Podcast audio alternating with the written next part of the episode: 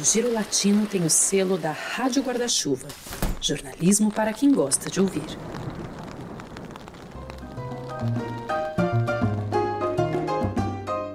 Bom dia, boa tarde, boa noite, amantes da América Latina. Aqui é o Juan Ortiz, editor do Giro Latino Cast, e hoje trazemos um brinde, ou uma nhapa, como diriam os vendedores de comida pelas ruas de Bogotá, que é um episódio bônus da série Presidentas. E já já vou dar mais detalhes. Antes, quero lembrar que além do podcast, a gente tem uma newsletter semanal com as principais notícias de todos os países latino-americanos e também produzimos vídeos em parceria com o Intercept Brasil. Por falar em parceria, aproveito para anunciar que depois deste episódio vocês não vão mais ouvir aquela vinheta do início. O Giro Latino encerra hoje sua participação na Rádio Guarda-Chuva. Foi o selo que nos ajudou a colocar o podcast no ar e nos guiou ao longo do último ano para que a gente pudesse trazer um conteúdo realmente legal para vocês. Mas chegou a vez de a gente caminhar por conta própria. Então aqui vai nosso muito obrigado a todo mundo da Guarda-Chuva por terem abraçado nosso projeto e também pelos ensinamentos valiosos nesses nossos primeiros passos na podosfera. E agora sim, vamos falar de um outro ciclo que se encerra, que é o da série Presidentas. Bom, nos últimos cinco episódios a gente contou um pouco da trajetória e dos mandatos das 11 mulheres latino-americanas que chegaram à presidência em seus países. Nem todas elas subiram ao cargo por vias eleitorais, voto direto, mas as que seguiram o rito democrático guardam algumas semelhanças no perfil de suas campanhas políticas. E para essa conversa, a gente convidou uma pesquisadora que tem dedicado praticamente uma década a entender o assunto. E eu vou deixá-la mesma se apresentar. Olá, eu sou a professora Luciana Punk, da Universidade Federal do Paraná, e pesquiso a participação feminina nas eleições. Uma das pesquisas mais relevantes que eu desenvolvi foi feita durante o meu pós-doutorado, quando eu investiguei as nossas presidentas na América Latina e também as candidatas presidenciais é, de 2000 até 2010 e depois acabei ampliando um pouco mais, mas na, no pós-doutorado foi ali, aquela primeira década. E eu observei que essas mulheres elas têm é, tinham né, pontos em comum nas suas campanhas eleitorais. Isso me levou a conversar com mulheres candidatas de toda a América Latina e também com profissionais da área de comunicação eleitoral. Com isso, é, a pesquisa acabou fazendo uma triangulação de dados. É, foi uma análise de, de, campanhas eleitorais, foi é, entrevistas com mulheres políticas de é, 15 países e também com consultoras e consultores também é, internacionais é, da América Latina e também Portugal e Espanha. Esses dados estão é, registrados no livro Campanhas Eleitorais para Mulheres, publicado em três países: no Brasil, no México e na Argentina. Professora Luciana, seja muito bem-vinda ao Giro Latino Cast. E apenas para explicar para os ouvintes, a gente tinha pensado em fazer essa conversa lá no comecinho da série, bem nos primeiros episódios, mas em função do tamanho dessa pesquisa e dos assuntos que a gente vai tratar, a gente achou que seria melhor para fazer o fechamento, justamente porque vamos falar de temas, de detalhes é, de algumas presidências que a gente falou só nos últimos episódios. Então, se vocês ainda não ouviram os outros cinco episódios da série Presidentas, voltem algumas casas lá que vocês vão entender melhor. Professora, uma das coisas que eu achei mais impressionantes nesse livro é que você conduziu quase 100 entrevistas com várias pessoas ligadas à política, mulheres atuantes na política, inclusive com a que era até 2019 a vice-presidenta do Panamá, a Isabel de San Malo, e com a que é agora a vice-presidenta da Colômbia, a Marta Lucia Ramírez. E além disso, você analisou 21 campanhas de mulheres de diferentes posições ideológicas. É, o que, que você encontrou em comum? Que tipo de pontos em comum, traços em comum, estratégias você identificou nessas campanhas? As candidatas se posicionam é, de três, com três arquétipos principais. Isso é o seu posicionamento de imagem, independentemente do tipo de campanha eleitoral são a maternal, a profissional e a guerreira. E essas candidatas, elas vão alternando esse tipo de perfil explicando cada um deles. A maternal é aquela que promete cuidar da população, é, cuidar da sua gente. E não tem muita relação, é, ou não tem uma necessidade de ser uma mãe biológica. Que às vezes a mulher ela não é mãe biológica e mesmo assim ela é, promete é, cuidar, né? Então é a, o papel do feminino, né? O acolhedor, o que cuida. E a profissional é quando essa mulher, em especial na parte da sua biografia, ela vai destacar as suas qualificações profissionais, os seus saberes e a sua experiência eh, de vida e seus, suas qualificações para exercer determinado cargo. Isso é bem comum no início, no meio e no final de uma campanha eleitoral. É uma parte mais técnica. E por fim, a guerreira. O perfil da guerreira, ele está presente em todas as campanhas eleitorais femininas, porque o fato de ser uma mulher candidata já se pressupõe que essa mulher é bastante corajosa, porque a política ela ainda é um universo masculino. Esse universo masculino significa o quê? Um universo bastante agressivo, um universo que é, vê com estranhamento a presença da mulher, e que desqualifica muitas vezes a, o próprio fazer feminino na política, observando, por exemplo, tom de voz da mulher, ou interrompe o que ela está falando, observa o que ela veste, ou se preocupa mais com a sua vida pessoal do que o que ela está propondo. Isso é um universo masculino que, inclusive, é, marca jantares, reuniões em horários nos quais a mulher, dentro de uma estrutura da nossa sociedade atual, muitas vezes ela não consegue participar, porque esses horários eles são inadequados para essa estrutura que ainda determina que a mulher ela é responsável por afazeres em casa ou por responsabilidades de criação de filhos, etc., que não correspondem como obrigatórias também para os homens. Bom, então esse perfil da guerreira, ele é, muitas vezes ele está associado com uma questão ideológica mais de esquerda, por exemplo, mas isso não, não corresponde, né? não, não tem a ver, porque a guerreira, ela é a mulher, ela é a líder, ela é a que se posiciona, a que toma atitudes e que muitas vezes fala o que precisa ser dito e pode causar algum tipo de estranhamento nas, eh, nos espaços políticos, justamente por não ter medo de falar o que precisa ser dito. Tem um negócio muito interessante que outras convidadas já tinham comentado anteriormente, que é o fato de muitas dessas mulheres que chegaram à presidência, tanto via eleição quanto por vias indiretas, terem assumido um perfil em especial, um desses três perfis em especial, que é o perfil maternal. A gente vê isso nas duas eleições da Michelle Bachelet no Chile, por exemplo. A gente percebe isso na eleição da Laura Chinchilla na Costa Rica. A gente percebe isso também na segunda eleição, na reeleição da Dilma aqui no Brasil, quando ela deixa um pouco essa aura mais técnica para virar, entre aspas, a Dilma. E o mais legal é que você conseguiu de fato identificar esse fenômeno na sua pesquisa, né? Entre as presidentas eleitas, as que eu analisei para pesquisa, elas é, usavam estratégias é, semelhantes no sentido de aproximação com a população, com esses é, estereótipos é, configurados no imaginário latino-americano. Claro que em alguns países esses, é, é, esses estereótipos eles são um pouco mais enraizados do que outros. E quais são esses estereótipos? Em especial, o que se destaca é o da mãe. E todas as candidatas destacaram o que a gente chama da mãe social, ou melhor, a supermãe. Né?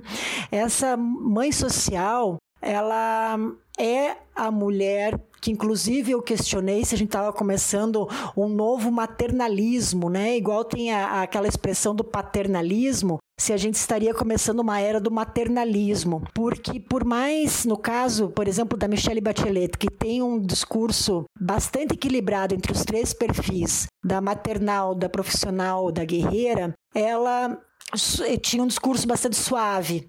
É, e trazendo essa questão do cuidado também de uma forma proeminente. No caso, no caso de Dilma Rousseff, era preciso amenizar um pouco o perfil da guerreira, justamente pela narrativa que se construiu no Brasil no decorrer dos anos sobre o que, que, seria a esquerda e ainda essa desinformação que existe sobre eh, comunismo, né? como se existisse comunismo no país. Então, a, a Dilma, ela, a campanha da Dilma precisou então aproximá-la do perfil maternal para justamente minimizar um pouco essa desinformação a respeito do histórico, né, que ela hum, estava associada. No caso da Laura Tintila, ela tem um perfil bastante sério. Ela é uma profissional eh, em seu, inclusive na, na sua postura. E essa sua postura profissional, que às vezes não é tão sorridente, também poderia afastar, poderia é, dar uma impressão assim de ser um pouco snob uh, ou não tão aberta. Então, é, a campanha dela, a gente observou o uso bastante de cores claras e de uma e no seu discurso, não só nos spots, mas em outros elementos também, um discurso de aproximação, de, de, usando bastante a palavra diálogo, é, aproximações de câmera que mostravam ela é, zoom, assim, ela olhando para a câmera. Então, uma, é, era uma clara tentativa de dizer que ela estava aberta, que ela não era uma pessoa é, distante, uma candidata elitizada, digamos assim. E por fim, a Cristina Kirchner usou uma das estratégias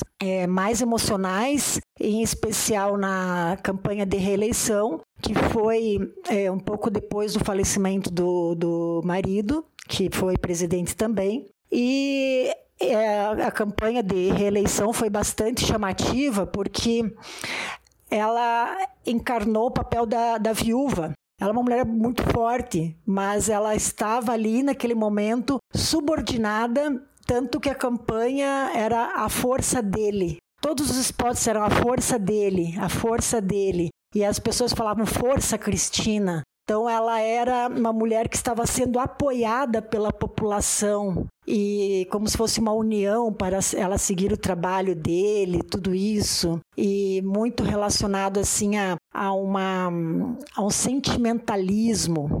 Essas, uh, essas mulheres né, que, eu, que eu tive essa oportunidade de, é, de observar as campanhas, elas tiveram então como esse eixo central essa supermãe mesmo, essa, esse cuidado, essa questão da sensibilização e, e a busca desse equilíbrio. E por outro equilíbrio né, entre ser a batalhadora, né, a guerreira, a líder, a profissional, porque elas obviamente se postularam, né, se candidataram porque têm um baita de um potencial, são super profissionais qualificadas e para não assustar, literalmente, né, para não assustar um eleitorado que é bastante conservador na América Latina, é, que ainda restringe né, o papel da liderança feminina, essas campanhas tiveram que mostrar elas de certa maneira mais suaves, né, um pouco mais doces, sendo elas doces ou não. E isso foi algo que me, me chamou bastante atenção aí nessas análises.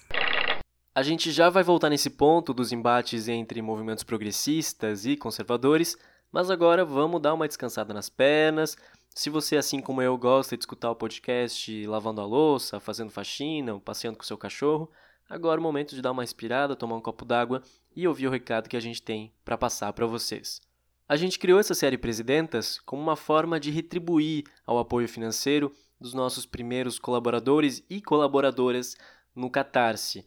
Essa, inclusive, é uma das nossas primeiras metas, que é ou fazer podcasts mais regulares ou fazer conteúdos especiais, porque a gente sabe que é algo que vocês valorizam bastante. E a gente está bem empolgado para fazer outros projetos legais aqui para o podcast. Mas para isso a gente precisa da sua colaboração, para a gente ter pernas e braços para conseguir colocar tudo isso no ar. E para quem já nos apoia, a gente está preparando algumas surpresas aí em breve. Então é isso. Acesse catarse.me barra giro latino e nos ajude a crescer ainda mais. Voltando aqui para a conversa, eu só queria destacar que, embora a participação política das mulheres seja uma conquista de movimentos progressistas, de movimento das sufragistas pelo continente, isso não significa necessariamente que todas as mulheres eleitas sejam de esquerda ou sejam progressistas. É, a gente tem muito cristalizada uma imagem, quando a gente fala de presidentas, a gente pensa logo em mulheres de esquerda, como é o caso da Cristina, como é o caso da Dilma, o caso da Bachelet, mas essa não é bem a realidade de todo o continente e não era bem a realidade das primeiras mulheres que chegaram à presidência. A gente tem o caso, por exemplo, da Isabelita Perón na Argentina, que era uma presidenta extremamente autoritária, conservadora, que defendia os interesses de grupos que não eram exatamente super democráticos, embora ela mesma tivesse sofrido um golpe depois. E a gente tem o caso da Violeta Chamorro, que, embora fosse muito mais democrática, tivesse sido eleita de fato para o cargo e tivesse lutado contra a ditadura de Somoza, também não era o que a gente pode considerar hoje como uma mulher de esquerda. Ela era muito mais adepta é, dos ideais de livre mercado, era muito mais defensora de privatizações, com uma política externa pró-Estados Unidos. Então, essa ideia que a gente pode ter de uma mulher presidenta como sinônimo de progressismo, como uma vitória da esquerda, nem sempre é tão certeira assim. Quando escrevi o livro Campanhas Eleitorais para Mulheres, é, a gente estava vivendo na América Latina um momento inédito que foi é, a gente, em quatro países, termos a gestão é, de mulheres aqui na América Latina, que era aqui no Brasil a Dilma Rousseff, na Argentina a Cristina Kirchner, Chile, Michelle Bachelet e na Costa Rica a Laura Tintila. Essa é, eleição das mulheres, ela está eu, relacionada com até o movimento progressista que ocorria naquele momento no mundo inteiro, um momento de política mais progressista em vários países, e isso favoreceu a eleição de mulheres e também de, de grupos é, de indígenas também, povos originários, é, né, negros, então outras populações que não eram brancos, homens, héteros, 50 anos para cima, né, uma, uma, política mais conservadora tradicional, entraram né, em, em espaços de poder. Depois, como essa onda mais progressista né, ela migrou para algo mais conservador e depois para o seu oposto, para uma onda de extrema direita, que é o que a gente está vivendo nesse momento, puxado principalmente pelos Estados Unidos e também aqui no Brasil.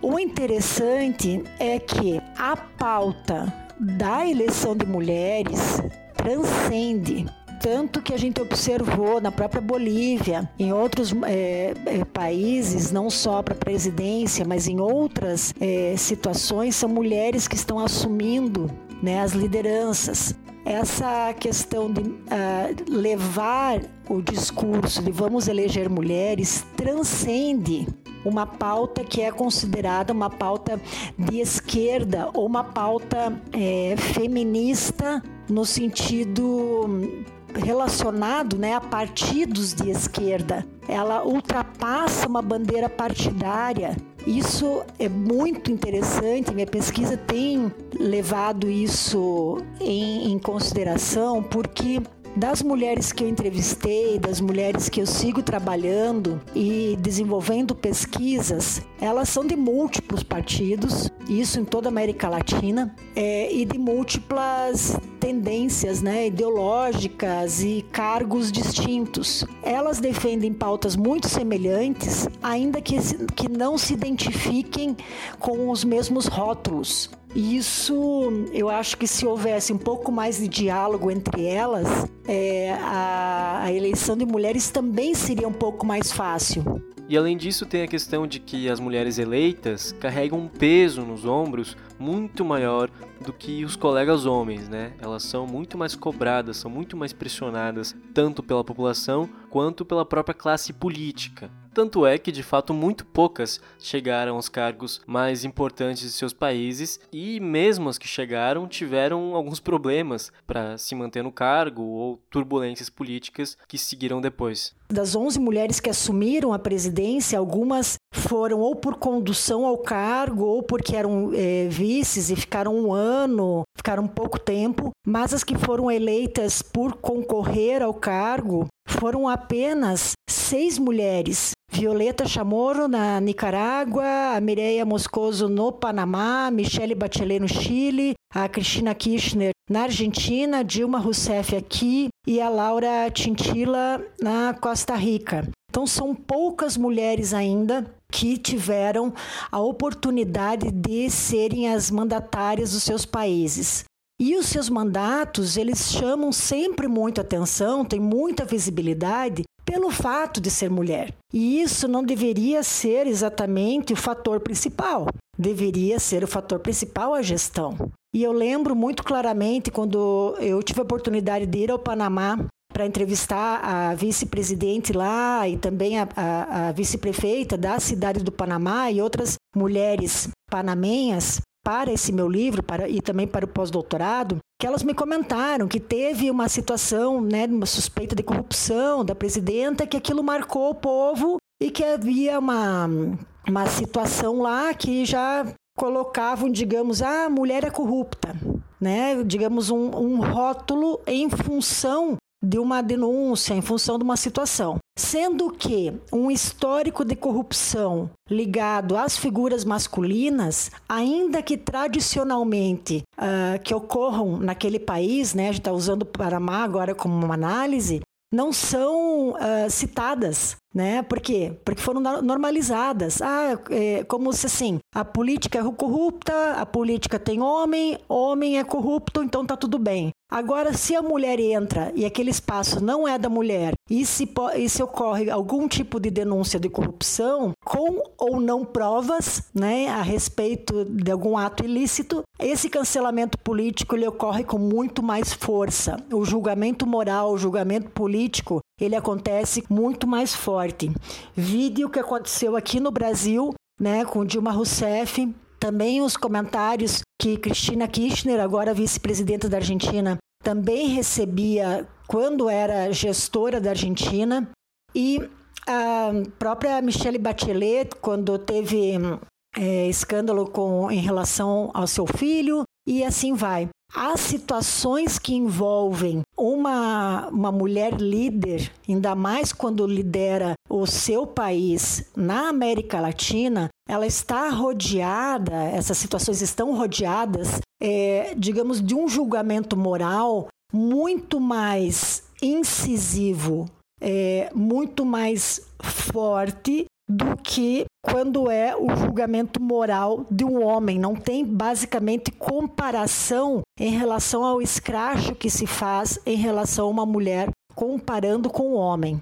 E outro ponto que é muito importante destacar é essa hum, suposta é, esse suposto excesso de moralidade relacionado à figura é, feminina porque obviamente que uma mulher pode ser tão ou mais competente que um homem, ela também pode ser tão ou mais corrupta que um homem. E, é, mas é, se relaciona a figura feminina com uma, uma santidade ou com uma.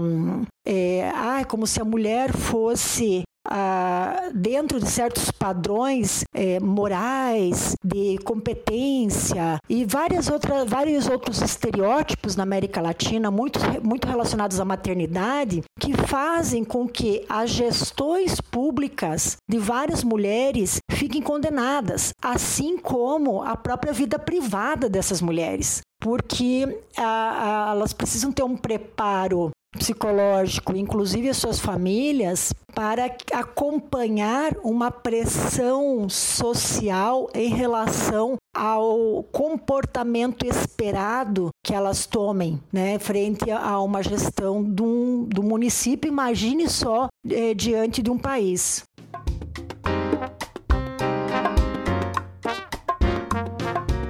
Já nos encaminhando para os minutos finais desse episódio, professora, que desafios que a gente ainda tem, o que, que ainda é necessário para aumentar a participação política das mulheres e melhorar também a representação delas nos espaços de poder, como é o caso da própria presidência da República. O que, que ainda falta para que a gente tenha mais presidentas e que elas consigam se manter democraticamente no cargo? Um dos desafios enfrentados pelas mulheres na política aqui na América Latina é a inserção qualificada nos partidos políticos, porque em termos numéricos elas estão nos partidos. Quase metade metade, inclusive alguns partidos, elas ultrapassam é, os 50% de, no número de filiadas. A questão é não apenas no Brasil, mas em outros países da América Latina, é que elas não participam das diretorias dos partidos ou se participam estão restritas às secretarias da mulher ou a outros cargos considerados de mulher, né? Como é, assessorias é, menores, entre aspas, né? ou de assistência social e assim vai. Essas mulheres, elas são grandes articuladoras, elas trabalham bastante, mas aquela história, na hora da foto, não estão ou muitas vezes nos últimos anos o que está acontecendo é que elas estão para enfeitar a cerimônia. Então a mesa, né, dos partidos está posta e colocam uma mulher lá e eu mesmo já presenciei isso, dizendo: "Ah, quem é que a gente vai botar na mesa para que não nos encham o saco que não tem mulher aqui. E essas mulheres, elas muitas vezes elas são candidatas e elas têm um grande potencial, são eleitas muitas vezes sem apoio do partido e enfrentam barreiras ali dentro é, desses espaços. É, o que a gente vê em termos de porcentagem eleitoral no Brasil e na América Latina reflete o que a gente vê no, nas bases partidárias. Para a gente ter uma noção, na América Latina, a média de prefeitas eleitas é de 15%. Aqui no Brasil, a gente já viu que a média ficou por aí. Como é que a gente tem no Brasil apenas uma capital com uma mulher eleita? Vamos ver para 2022 quais serão as apostas nos governos e mesmo para a presidência. Uma das principais coisas que precisamos modificar na sociedade latina é a participação das mulheres nos espaços de protagonismo, como diretoras, coordenadoras, palestrantes e ocupando outros cargos de direção, para que então se naturalize a presença da mulher como líder. Quando a sociedade começar a se acostumar com a presença feminina nesses espaços de protagonismo, vai ser natural também votar em mulheres, enquanto não se naturaliza a presença das mulheres em todos os espaços de decisão pública, a eleição ela acaba ainda não sendo também naturalizada porque hum, não, não se entende aqueles espaços de, de, de decisão ou de poder como pertencentes à mulher. E isso gera essas outras polêmicas, né? Sobre onde a mulher deve ou não estar, conforme a gente vê não apenas aqui no Brasil, mas em todos os outros países também da América Latina.